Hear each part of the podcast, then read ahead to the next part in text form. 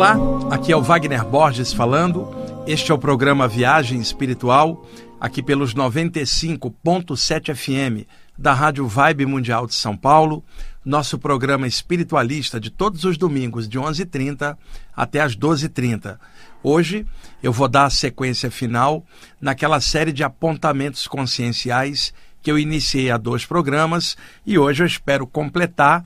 São aquelas anotações que eu contei para vocês que virei a madrugada escrevendo, ponderando esses toques que são pertinentes para estudantes espirituais de qualquer área e para pessoas de bom senso que questionem consciencialmente por dentro de si mesmo, pessoas que estão preocupadas em crescer, em melhorar, pessoas que sabem que a vida na Terra não é uma colônia de férias. Aqui é ralação, dá muito trabalho estar tá por aqui. Nós viemos de muito longe, viemos das estrelas, somos consciências espirituais temporariamente agrilhoadas no corpo humano para mais uma experiência num orbe com as características da Terra. Não é a nossa primeira vez, não será a última também, e viemos de muito longe. Descemos aqui, não é fácil a descida encaixar no corpo, perder a liberdade espiritual do voo pelos espaços livres do plano extrafísico, ficar limitado na matéria, com o peso da gravidade achatando a gente no solo, já não temos mais a capacidade de voar a qualquer momento, sendo que esta capacidade só rola para a gente hoje quando ocorre uma saída do corpo, normalmente, na maioria das vezes, durante as horas de sono, que, na verdade, são os momentos que nós permitimos maior quantidade de horas de relaxamento. Saídas do corpo podem ocorrer também em estados alterados da consciência, em, em, estados anímicos ou mediúnicos variados durante a meditação, por exemplo. Mas a esmagadora maioria dos relatos de saídas do corpo são durante o sono, porque é a condição em que o metabolismo relaxa profundamente por horas o padrão de ondas cerebrais também relaxa e isto favorece a soltura do campo espiritual para fora da matéria.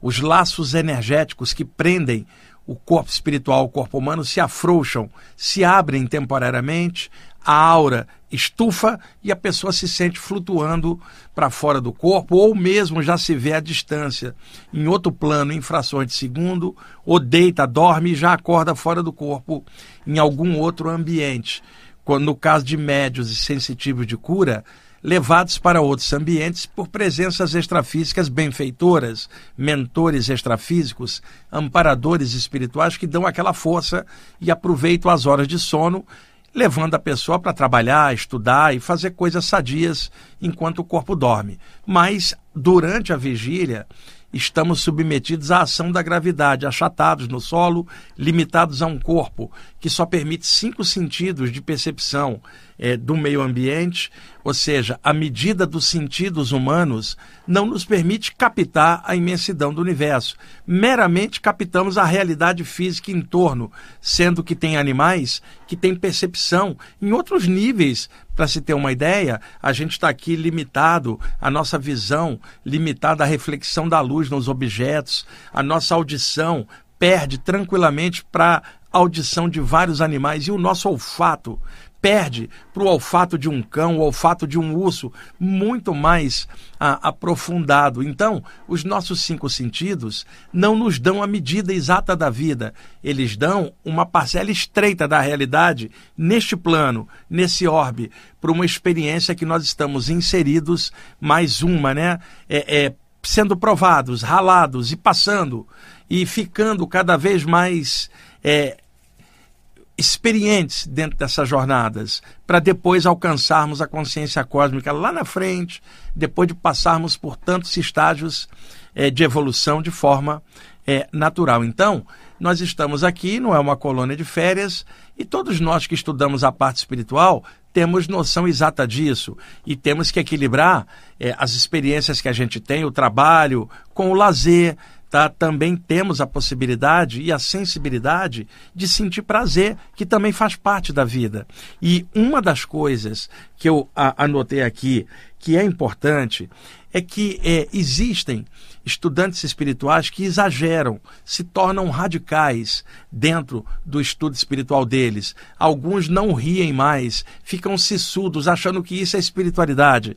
Quem é muito sissudo, na verdade, é alguém mal-humorado. E eu tenho visto espíritos desencarnados mal-humorados, um monte, obsessores, assediadores. Eles não têm alegria, eles são mal-humorados, por isso fazem coisas estranhas com os outros. Mas está cheio de gente encarnada também assim. Mas é uma surpresa perceber que estudantes espirituais que têm um horizonte mental um pouco mais arejado, que estão estudando, por isso mesmo, com o horizonte aberto, deveriam ser mais alegres, mesmo com, com todo o problema que é viver aqui na Terra. A gente tem uma percepção diferenciada. Isso nos traz uma alegria. A gente sabe que não morre, não é crença, isso é fato. Sabemos disso. Só isso já era para ser motivo de grande alegria. Então, além de ter muitos estudantes espirituais mal-humorados, além de ter estudantes espirituais arrogantes pra caramba, caramba, que acham que sabem muito e que muitas vezes pisoteiam os que sabem menos. Além de ter, por exemplo, médiums, né, que são destrambelhados, que não aprofundam o estudo deles para cada dia melhorar, não só como médium, mas como pessoa, como ser humano, igualzinho a todo mundo e submetido às provas iguais a, a todo mundo. E pessoas que negam o valor do corpo físico, pessoas que, devido ao radicalismo delas, nem se permite mais ter prazer. Ela acha que prazer é uma coisa da carne. Não, o corpo é o corpo. O prazer, a referência sensorial que o corpo tem, ela é absorvida pela mente que ocupa o corpo. E o desejo está na mente, né? O corpo apenas repercute esses desejos. E espíritos desencarnados também têm desejos e não tem mais o corpo humano. Então, nós não podemos negar, aqui não é uma colônia de férias, mas também podemos atravessar com alegria, podemos ter prazer sim, por que não?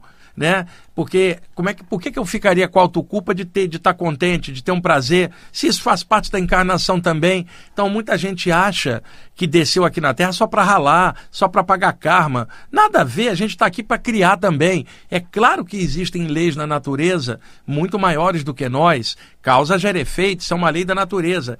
E às vezes nós trazemos é, dentro de nós é, determinadas causas de vidas passadas em que estoura o efeito nessa vida. Isso é fato. Mas nem tudo é isso. Existe o dia a dia, a experiência construída agora, que não tem a ver com a experiência de outra vida, a experiência do aqui e agora, desse dia, em 2022, que nós estamos vivendo. Então, é, o aqui e agora tem as características próprias. Nós estamos aqui, eu, eu, acabei de tomar um cafezinho ali embaixo, me dá um prazer danado tomar um café, tá frio aqui em São Paulo. Aliás, Euri, esqueci de falar do Euri, meu parceiro aqui no programa. É, Euri, eu não, não acho que é possível uma encarnação sem café. Não é verdade? Não é possível atravessar uma vida na Terra sem um cafezinho, cara. Que delícia, né? Agora, eu evito tomar café à noite, eu tomo chá para não, não, estimular o metabolismo, para atrapalhar o sono as projeções. Agora, durante o dia, sem café, não dá. Então, imagina, eu, Euri, você está tomando um café quentinho e fala assim: olha que alegria, ainda bem que eu estou encarnado para tomar esse cafezinho quente. Aí chega algum estudante radical e fala assim: Euri, por que, que você está contente? Isso é um planeta de provas e expiações. E por que, que você está sentindo prazer num cafezinho, irmão? Aqui não é lugar de prazer, aqui é lugar de punição e karma. Conversa fiada. Tá cheio de gente chata no meio espiritual, cobradora de postura dos outros. Muitas delas são patrulheiros ideológicos da conduta alheia. E, e gente, é, é muita hipocrisia misturada com a suposta espiritualidade que não existe na pessoa se ela não tem horizontes abertos, se ela não tem consciência e alegria, como que ela está desenvolvendo? Se ela está mal-humorada, ela não está desenvolvendo nada, ela está se atrasando com o mau humor dela. Então, vamos ponderar bem essas coisas. Todos esses apontamentos que eu trouxe aqui, eles são pertinentes a, a esses questionamentos. Também para mim, o fato de eu estar tá compartilhando isto com vocês, não significa que eu esteja realizado e também fora disso. Pelo contrário, se eu dissesse isso, aí eu já estaria dentro do que esses questionamentos estão mostrando. Não, isso é para todos nós e a gente que caminha alguma senda espiritual, seja lá qual for, nós precisamos estar atentos. Todo dia, a vida inteira. A gente não pode cair na inércia, na preguiça, não podemos achar que nós somos é, melhores do que ninguém, nem que a espiritualidade vai salvar a gente. Salvar o quê? Nenhum de nós está condenado a nada. Para que, que a gente vai ser salvo?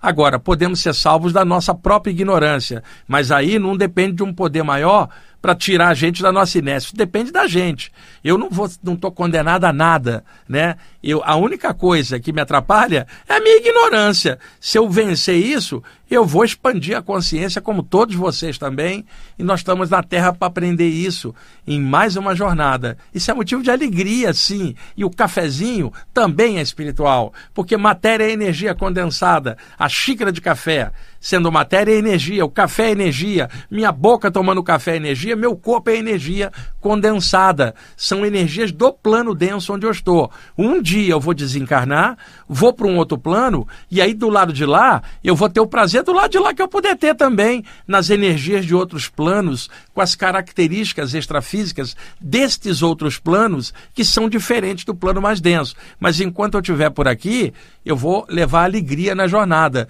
porque eu sei que radicalismo não resolve nada, só torna a pessoa chata. E, e muita gente fala assim: ah, é, é, vai passar um asteroide e levar para fora da Terra todo mundo que não merece, e vai ficar aqui na Terra só os eleitos. Se esse pessoal chato for eleito, eu quero que o asteroide me leve agora, Euri. Eu, tipo, Euri, asteroide, vem em mim, vem em mim, que eu quero ir embora, eu não quero ficar com esse pessoal chato pra caramba, que se acha perfeitinho, iluminado, e que os outros é que vão é, ser degradados. Eu espero ser degradado com os outros, porque ficar na Terra com esse pessoal vai ser chato pra caramba. Eu prefiro ir com meus amigos, cheios de defeitos igual eu, e, e ir me divertindo por aí, é, viajando na cauda do cometa. Lembra dessa canção? Bom, vamos lá. Ah, antes, seguinte, pessoal, eu vi alguns dias antes uma entidade que eu não vi há muitos anos. É um índio, ele trabalha na Umbanda, no Astral do Rio de Janeiro, e eu via esse índio com um amigo meu nas sessões de Umbanda em que eu frequentava jovem. Eu sempre fui em todos os lugares. Grupo espírita, grupo de umbanda, grupo ocultista, aonde eu ia falar das minhas saídas do corpo, eu participava das reuniões também. Então, este meu amigo, ele é cinco anos mais velho que eu, não vou falar o nome dele, não importa, lá no Rio de Janeiro, tinha um índio que acoplava mediunicamente com ele e, e, e, fazia trabalhos de energia muito fortes, desmanchava trabalhos de energia pesada. E esse meu amigo era, era um médium com muita energia no campo energético, chamado ectoplasma. Então, esse índio usava energias da natureza com o ectoplasma desse meu amigo e fazia trabalhos de cura muito legais e desmanche de trabalhos de magia pesada à distância, usando as energias desse rapaz. Era uma entidade muito vigorosa, o meu amigo também, muito malhado, muito forte no Rio de Janeiro. Na época tínhamos vinte e poucos anos, mais ou menos, ele morando ali no bairro da Tijuca.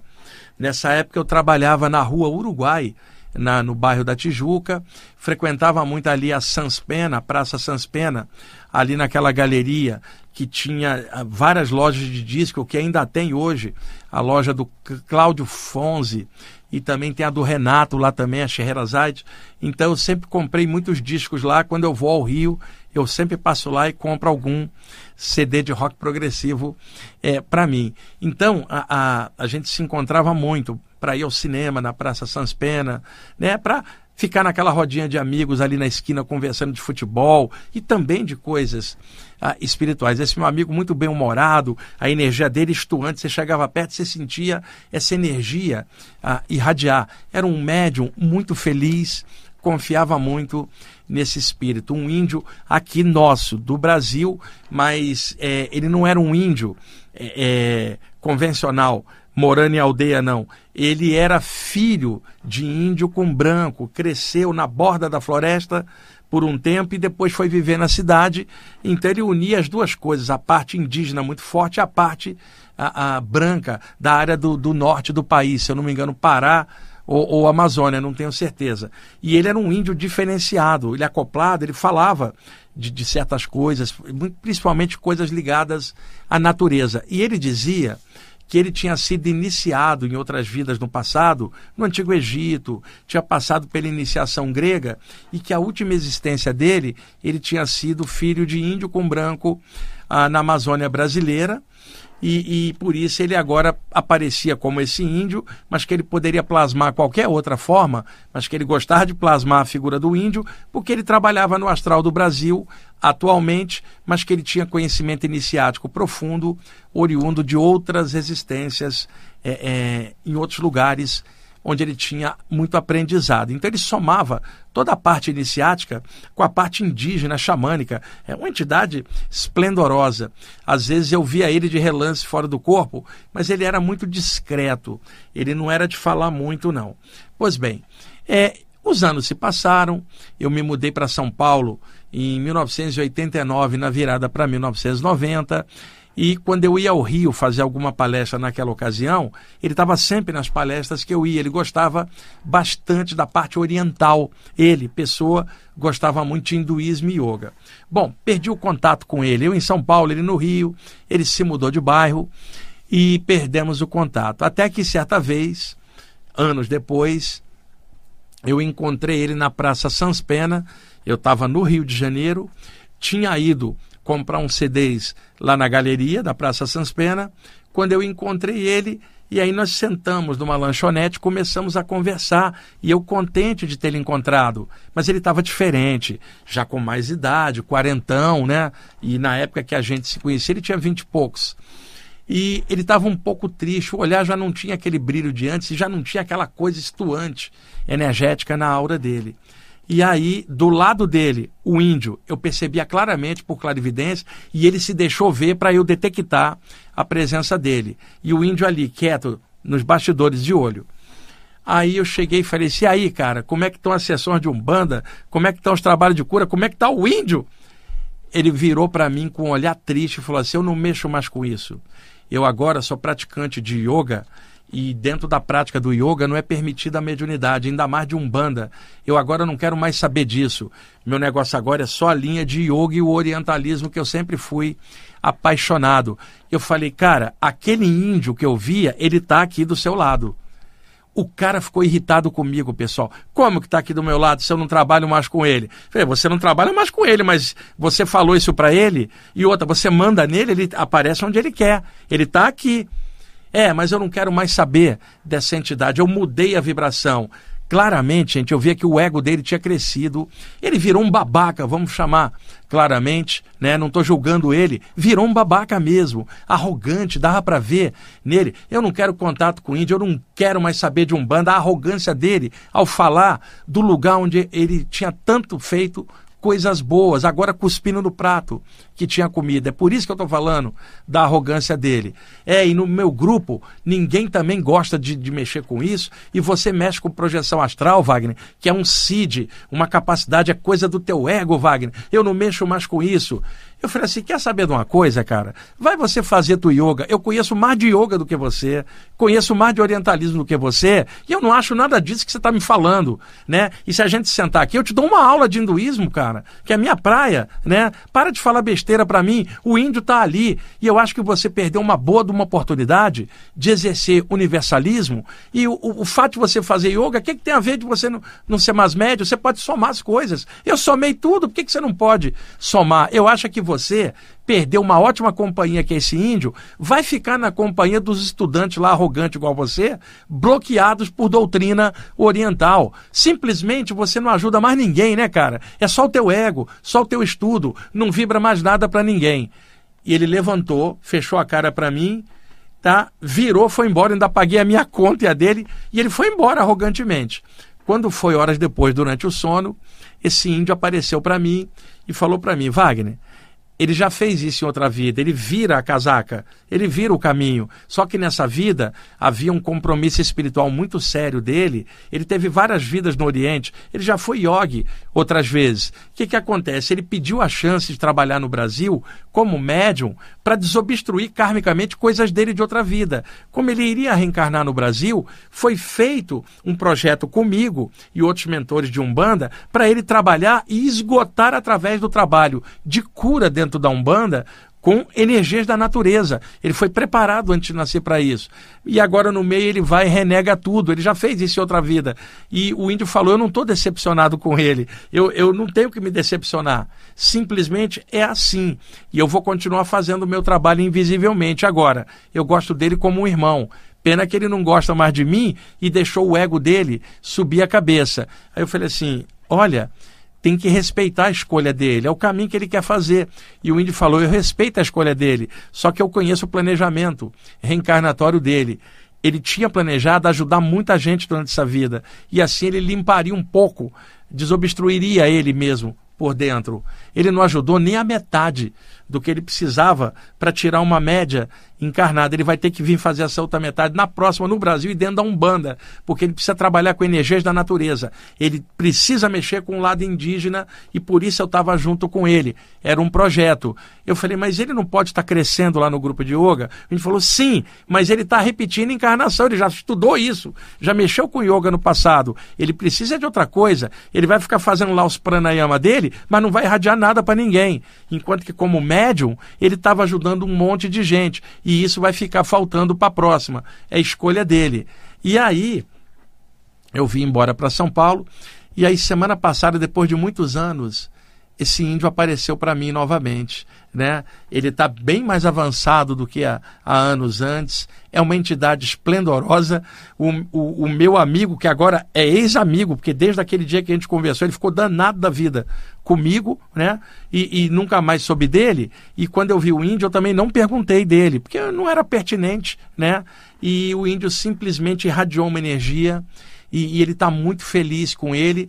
Ele trabalha na Umbanda ainda, no Astral da Umbanda, mas ele trabalha com um grupo de iniciados também, dentro da parte mais esotérica, da parte mais ocultista. É um índio cabeça aberta, universalista, e ele apenas opera na Umbanda por um princípio de lidar com energias da natureza, que é o projeto dele, por um tempo no astral, de trabalhar. Provavelmente ele está lidando com outros médios de forma discreta e ele apareceu para mim só para dar um oi. Vocês acreditam? Mas não é aquele oi, olha o ego. Não. É um oi porque ele sabe que eu estou trabalhando na parte espiritual. Ele sempre gostou muito de mim e apareceu somente para dar um oi. E eu adorei ele ter aparecido. Se o meu amigo for um babaca e perder uma companhia espiritual dessa, tá de sacanagem. Eu agradeço a companhia dele, mesmo não vendo ele constantemente. E eu adoraria que ele aparecesse novamente. Se o meu amigo tapou o campo espiritual para ele, é, tem outros médios inteligentes, felizes, que vão cumprir a meta durante a encarnação que vão poder trabalhar com ele, vão ser felizes e não vão renegar nada. E eu afirmo para vocês, é possível juntar tudo. Eu fiz isso. Eu, eu, conheço bem o yoga, conheço bem o hinduísmo, o espiritismo, a umbanda, o ocultismo, a teosofia, as saídas do corpo, o antigo Egito. É, nós somos uma amálgama de tudo isso. Se a pessoa tiver consciência real e universalismo, ela consegue equilibrar tudo isso e mantém a mente livre. Ela não participa de nada, mas ela compreende a maioria das manifestações e busca complementaridade, não competição, nem ficar condenando a, a, a, o trabalho do outro, como o meu amigo passou a condenar. Ele poderia ter ido para o yoga, poderia não ir mais na Umbanda, mas não ficar criticando. Agora, porque ele mudou o modus operandi. Aliás, um monte de gente faz isso, né? Criticando ambientes do outro. Ah, eu mudei, não sei o quê. E às vezes não mudou nada. Foi o ego que subiu e não transformou nada. E a pessoa está enroscada e não está percebendo. Euri, adiantou o relógio, cara? Não é possível. Já? Estamos no intervalo? Tá bom. Então, vamos lá. Ok, amigos, estamos voltando com a segunda parte do programa Viagem Espiritual, aqui pelos 95.7 FM da Rádio Vibe Mundial de São Paulo. Eu sou Wagner Borges. Vamos continuar com os apontamentos conscienciais. Vamos ver se eu consigo chegar ao final hoje desta parte, tá? Bom, não adianta fazer chantagens emocionais com o alto.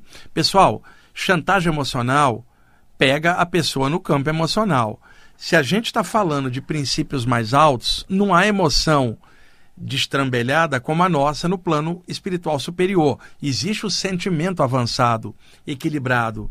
Então não adianta fazer chantagem emocional referente a, a seres espirituais, seja lá qual for, porque se eles são avançados, eles sabem que aquilo é chantagem emocional. Eles estudam tudo isso, têm a mente larga. Então não adianta fazer essa chantagem, chorinho, lamentação. O plano espiritual vai seguir o padrão elevado que eles têm de ética, de sentimento avançado. Não adianta fazer jogo de cena, nada disso. O que, que a gente precisa fazer? Crescer usar discernimento, colocar sentimento legal em ação, em lugar de lamentação, consciência, em lugar de chantagem emocional, serviço, estudo, trabalho e muito amor no que estiver fazendo. Porque sem amor você não avança também, não adianta só estudo, tem que ter sentimento legal para equilibrar a mente. A mente somente com conhecimento pode desequilibrar se não tiver ética, alegria ou amor para alicerçá-la para um processo de consciência e sabedoria muito maior do que apenas o conhecimento. Então, não precisamos fazer chantagem emocional. Tem gente que vai fazer prece, faz um verdadeiro drama quando vai fazer prece, para comover o princípio mais alto que ela respeita. E esses princípios mais altos não trabalham emocionalmente da forma como a gente imagina. Eles trabalham com sentimento elevado, profundo e por evolução natural. Bom, vamos lá. Não adianta tergiversar diante da luz ou seja, tergiversar, atravessar. Qual de nós poderia tentar enganar o alto, a luz maior? Não adianta tergiversar, ficar atravessado. A luz nos conhece há muito tempo. Qualquer enganação da nossa parte é conhecida pelo alto.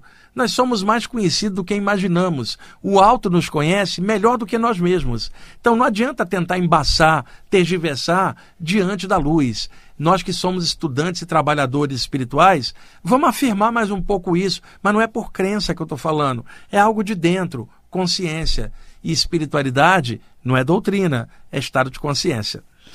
É, cada chakra é um portal psíquico espiritual.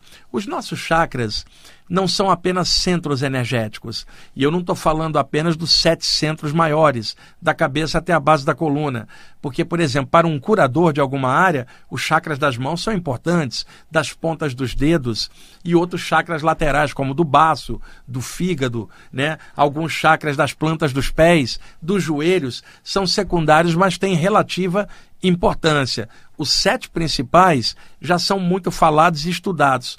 Os secundários, nem tanto. E eu comentei a, a, semana passada de que cristais não ativam chakras. E é claro, alguém que trabalha com cristal fica danado com essa informação, mas é real. Eu conheço um monte de gente que trabalha com cristal e a própria pessoa que trabalha não tem os chakras ativados, né? O cristal, como eu falei, desbloqueia é, bloqueios energéticos, é excelente para trabalho com cura. Agora, trabalho com chakras da pessoa é autodesenvolvimento, né?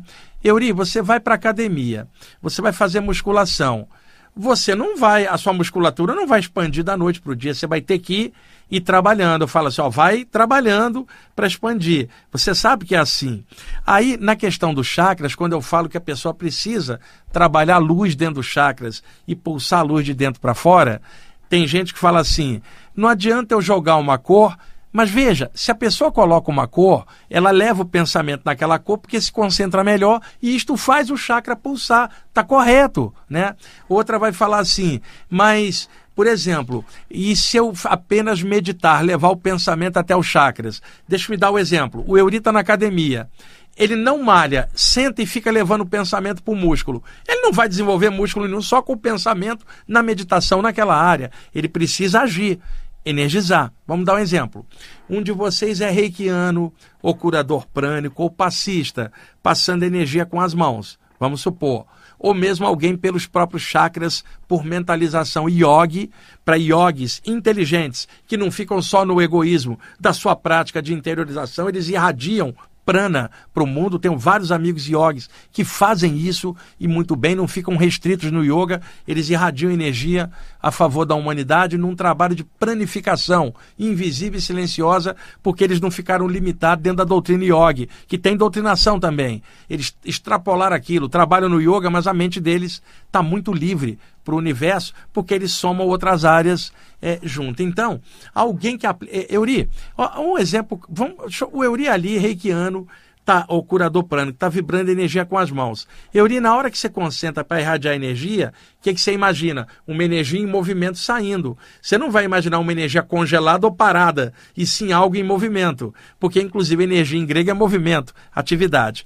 Conclusão: se a pessoa que passa energia sabe que energia é pulsação em movimento, como é que ela quer trabalhar o chakra sem pulsar e sem movimentar a energia, só meditando nos chakras? Não funciona. Eu trabalho com isso há muitos anos. Eu conheço muitos reikianos, muitos curadores prânicos, médiums, e boa parte está com chakras opacos porque não quer funcionar melhor, pulsar a luz, porque foram doutrinados de que só meditar no chakra resolve. Eu conheço também passadores de energia que falam, mas eu já passo energia no reiki, na cura prânica. Eu falo, por que, que seus chakras estão apagados? Você só mexe com as mãos? Cadê o, o, o trabalho melhor nos outros chakras? Né? Principalmente o chakra cardiorrespiratório, o chakra coronário pulsação de luz nos chakras é a chave para ativar. Manipulação de energia. Não é só meditar dentro do chakra e ficar interiorizado, parado dentro do chakra. A mesma coisa, o Euri vai aplicar energia. Aí eu falei, Euri, você está irradiando? Não, estou parado meditando no chakra das mãos. Porra, não é a mesma coisa dele irradiar energia nas mãos. Se ele quiser colocar cor, pode ser interessante, porque a cor ajuda ele a concentrar para irradiar a energia a movimento. Mas tem muitas pessoas que ficam lacradas só num bloco só, não tem visão de conjunto. E como eu comentei semana passada sobre a questão de cristais, não ativar chakras, vocês imaginam as mensagens que eu recebo, né? De gente condicionada achando, não, cristal abre o chakra. Eu falo, por que, que seu chakra não está aberto então? E outra, como é que seu chakra abriu se você está obtuso dentro disso que a gente está falando? Tá? Cristais têm um campo energético, mas não abre os chakras. Chakra abre de dentro para fora, é evolutivo, é avanço, é igual musculação. Você vai ter que trabalhar em cima, senão não vai dar certo, tá? E cada chakra é um portal psíquico e espiritual, gente. Não é apenas um chakra. Podemos considerar que cada chakra é um templo psíquico dentro de nós. Se eu considerar os sete chakras principais, o chakra da base da coluna, que nos conecta à Mãe Terra, é o templo da reencarnação, é a tomadinha que nos conecta ao plano físico, é, é o, o chakra que é o gestor do corpo humano, o corpo de carne, ossos e sangue e músculo. É terra esse veículo físico. Então, o chakra da base é o templo da terra, onde nós estamos neste momento com o corpo físico da terra. O chakra geniturinário no baixo ventre não é apenas para reprodução ou troca de energia ou cuidar das vias urinárias. Não, é um chakra capaz de gerar vida, gerar o corpo novo da terra para um outro espírito encaixar e vir viver. E é o chakra da troca sexual, do prazer sexual, que também é natural aqui do plano físico, né? Dentro da, de cada um, cada um tem a sexualidade do jeito que achar melhor. Não é fazer ou não fazer, mas que esteja em equilíbrio com a sua opção, sem condenar a opção dos outros. O chakra umbilical, cuida de toda a parte digestória, a parte da planificação dos alimentos, extraindo a energia, espalhando a vitalidade por toda a aura. Mas não é só um chakra para digestão, é um centro energético muito forte que dá gravidade também a, ao corpo e é um sensor espiritual que capta energias e, por instinto, percebe claramente as energias ambientais. O chakra cardiorrespiratório na área peitoral não é só um chakra para a área cardio e para a área respiratória. Não, ele é o nosso canal de sentimentos, é o portal de sentimentos, é o templo do amor, pessoal. Esse chakra é especial. O chakra laríngeo não é apenas um chakra para cordas vocais, boca, laringe, faringe, respiração média tá? e comunicação, não. É um portal de expressão. O que a mente pensa e o que o coração sente, a gente veicula pela palavra, ou pelo gesto, ou pela pintura, ou pela arte, ou pela escultura, ou pela gesticulação, expressando algo de dentro. É o templo da comunicação. O chakra frontal, que energiza os olhos, tá, traz a clarividência, ele não é só isso, ele é o templo do conhecimento. E nós precisamos do conhecimento para erradicar a ignorância. E, finalmente, o chakra coronário no alto da cabeça não é apenas o único chakra que aponta para cima, na direção das estrelas. É o chakra da expansão da consciência. É o templo universal, no topo da cabeça, nos avisando que nós não somos daqui e que a próxima etapa é outro plano, não é ficar na Terra para sempre. Vamos esguichar pelo alto da cabeça e caminho das estrelas, rumo à consciência cósmica. É o templo universal, o templo da expansão da consciência. Então, que tal, meus amigos e amigas, em lugar de olhar os chakras só como centros energéticos, que tal agora olhá-los como templos espirituais e psíquicos dentro de você mesmo? E vocês que são curadores, por exemplo, passista espírita, passista da Umbanda, reikiano, curador prânico, aplicador de joreina messiânica, o cara da carismática católica aplicando energia com a mão também, todos vocês que trabalham os chakras das mãos e das pontas dos dedos não são só chakras os chakras das mãos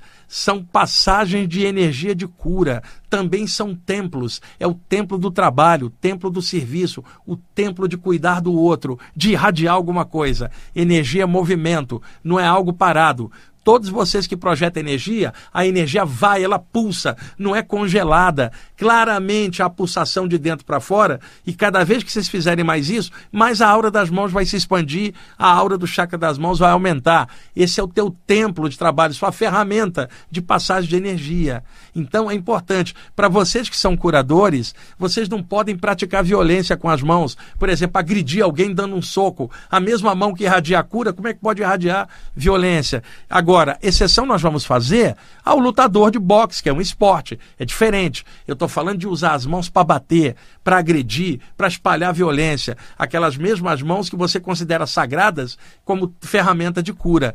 Todos nós que trabalhamos nessa área precisamos de equilíbrio, coerência e verdade com aquilo que nós estamos trabalhando. Não dá para imaginar mãos de luz batendo na companheira, por exemplo, quando chega em casa, ou, ou batendo em alguém que é um, um, adversário dela e que ela detesta. Imagina, isso não é um curador, isso é um obsessor encarnado. E como é que essas mãos vão ser de luz? São mãos de treva, porque são mãos de violência. Então temos que ponderar tudo isto. Eu trabalho com chakras há muitos anos. Meus chakras são portais espirituais que eu estou educando, eu estou entrando em cada um deles com respeito, amor e sabedoria, e eu sei que sem trabalho eles não vão desenvolver. Eles precisam estar tá energizados. Cada chakra é igual um sol. Sol irradia, não é sol morto, sol congelado. Seus chakras são sóis vivos. Eles pulsam, eles irradiam energia. Pense nisso. Sete sóis ao longo da, da cabeça até a base da coluna, sós nas mãos, sós nos pés, e daí por diante, gente. Quando esses chakras estiverem ativados, o campo energético inteiro vira um sol. E se a gente olhar grandes mestres como Jesus, o Buda, por exemplo, a história registra eles passando energia com as mãos e a aura deles era um sol enorme. A gente está no meio do caminho, gente. Mas vamos melhorar, vamos pulsar a luz, não vamos ficar com meditação congelada ou pensamentos mortos dentro do chakra. Não, serviço, luz, sol. Não dá para imaginar sol congelado. Sol é vida, é irradiação, pulsação de luz, emanação. Dá trabalho, mas é necessário para todos nós. Vamos lá. Euri, quantos minutos aí?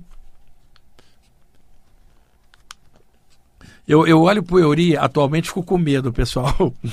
Eu olho para ele e falei, quantos minutos faltam? Eu tô aterrorizado aqui por ele, porque ele adianta o relógio, viu, pessoal?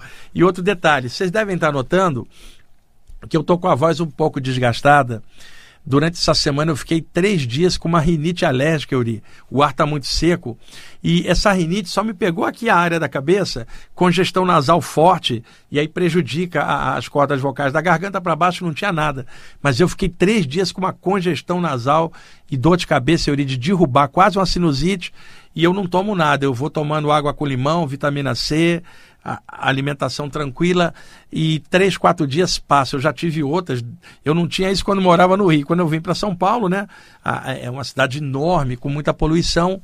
E, e, eu voltei de Aracaju semana passada, onde eu fui fazer palestras num congresso lá no Águas de Aruanda. Um abraço para o pessoal de Aracaju, que sempre me recebe muito bem lá. E quando eu cheguei no aeroporto de Guarulhos, estava um frio quando eu voltei deu um choque térmico. Dois dias depois eu fiquei com rinite alérgica e hoje que eu estou com a minha voz já voltando à, à média normal e daqui a pouquinho estará 100%. Bom, pergunta que me fizeram que eu trouxe como questionamento. O semelhante atrai o semelhante. Esse é um princípio hermético, gente. A energia X atrai energia X. Energia Y atrai energia Y. quando os ocultistas, dentro da parte hermética clássica, falavam nisto, baseado em toda a tradição hermética do Egito e posteriormente da Grécia e posteriormente do ocultismo europeu, é num nível espiritual que semelhante atrai semelhante. Então, por exemplo, o Euri está com uma aura irradiante, uma pessoa boa, faz o bem não tem sintonia para algo negativo encostar e ficar num processo de obsessão. Não há sintonia. A sintonia da energia dele vai atrair energias do mesmo padrão do mundo espiritual que vão interagir com ele positivamente. Agora, se o Yuri tivesse mal, a energia dele ruim, ele atrairia presenças extrafísicas densas e ruins que comungariam com ele num estado ruim na obsessão. Então daí se fala, Euri, semelhante atrai semelhante. E isto num nível espiritual e energético. Não está se falando do plano físico, Euri, porque te, a pergunta era o seguinte: se o semelhante atrai semelhante e eu vibro coisa boa, por que, que eu atraio pessoa ruim na minha vida? Porque no plano físico essa regra não é assim 100%. Aqui embaixo é uma entropia enorme, é, caótico. Qualquer coisa pode acontecer aqui. Você pode estar vibrando luz, e eu já dei exemplo, pode pegar uma gripe, pode ficar doente, quebrar o pé. Você pode estar vibrando luz e conhecer uma pessoa e se encantar sexualmente com aquela pessoa, né? Por exemplo, só sexualmente, ter um lance com a pessoa e que você só queria sexo e a pessoa não queria, é de cada um e de repente a pessoa vira um problema na sua vida, te cobrando coisa, por exemplo, e aí você fala, como é que eu atraí essa pessoa? Que é atração sexual, natural, entre pessoas. Então, aqui embaixo, a entropia é grande e circunstancialmente pessoas aparecem em nossas vidas. A gente trabalha com tantas pessoas, né? Dentro do seu lugar de trabalho, você convive com tantas pessoas no prédio onde você mora, no bairro onde você mora, e você vai ter que conviver com todo mundo, gente legal e gente atrapalhada, assim como é dentro da gente. Então aqui na Terra as coisas acontecem. Você pode estar cheio de luz e ser assaltado. Pode acontecer. Aí alguém fala, mas por que eu atraí o assalto? Não, você está morando num lugar que tem assalto. Acontece, a sociedade humana é doente, é caótica e rola violência. Então, entendam, semelhante atrai semelhante princípio hermético num sentido espiritual. No sentido material, são 8 bilhões de pessoas ralando e se acotovelando aqui na Terra, e a gente conhece gente de tudo quanto é tipo, e isto não é sintonia, se chama vida na Terra. Desceu, agora vai ter que se virar com tudo que é tipo de pessoa e no meio disso tudo ainda arranjar equilíbrio e não ficar condenando nada de ninguém. Bom, eu vou parar nesse ponto, ainda vai sobrar uma outra parte para o domingo que vem, porque eu quero compartilhar um texto com vocês. Uh, eu venho fazendo isso nos programas, sempre lendo um texto de algum dos meus livros no final, com uma música de fundo. Eu li no último programa, eu não fiz isso. Você sabe que teve ouvinte que mandou mensagem. Você não leu o texto, não botou um CD para a gente ouvir. Então, a pedido dos ouvintes, nós vamos ler um texto. Uh, e vamos escutar um CD chamado Wind of the West, do Bill Miller com Peter Cater, CD xamânico maravilhoso. A música My Land, My People, My Soul. É, minha terra, meu povo e minha alma. O texto, tirado do meu livro Viagem Espiritual, volume 1, chamado Sonhos de Ser. Uma mensagem que eu recebi, espero que seja linda para vocês. Vamos lá, Yuri? E aí no finalzinho, você deixa só o finalzinho da música até dar o horário de final, tá? Aliás, Euri, acho que você vai gostar muito dessa música. Sonhos de ser. Sonho ser algo e sou apenas um esboço de algo divino. Sonho criar e sou apenas o sonho de uma consciência. Sonho crescer e sou apenas um pálido reflexo daquilo que eu poderia ser. Sonho em entender a mecânica das coisas e sou apenas um ser desequilibrado que não entende sequer a mecânica de si mesmo. Sonho amar a todas as criaturas e, no entanto, sou apenas um espírito combalido que nem sabe amar a si próprio. Sonho ser rei e sou apenas um péssimo súdito da vida.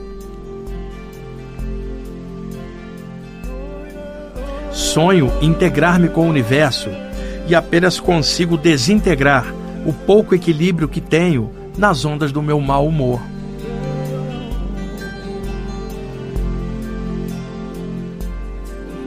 Sonho ser uma alma divina e perfeita, e no entanto sou apenas uma pessoa. Sonho ser compreensivo e me pego reclamando das coisas mais insignificantes. Sonho encontrar com Deus e não, se, não consigo sequer encontrar a mim mesmo. Sonho um sonho de paz, alegria e harmonia e descubro que sou um sonho de mim mesmo, um pálido reflexo da divindade afogado em um mar de fantasias. Sonho navegar calmamente no oceano da sabedoria cósmica e só consigo ir ao encontro das ondas encapeladas do meu desequilíbrio.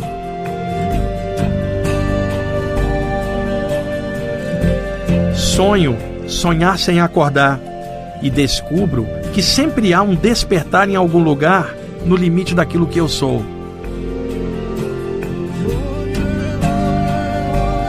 Sonho ser imortal e descubro que de tanto sonhar, acabo por não notar que isso já é uma realidade em meu despertar.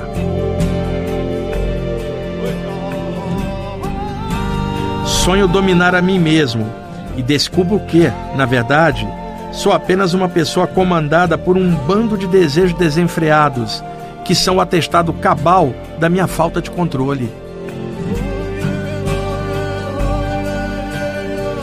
Sonho com a realidade e descubro que sou, na verdade, o início de um sonho de Deus. Um sonho que tem por objetivo me ver crescer e evoluir, a fim de que, um dia, eu desperte integralmente e descubra o magnífico potencial cósmico que tenho.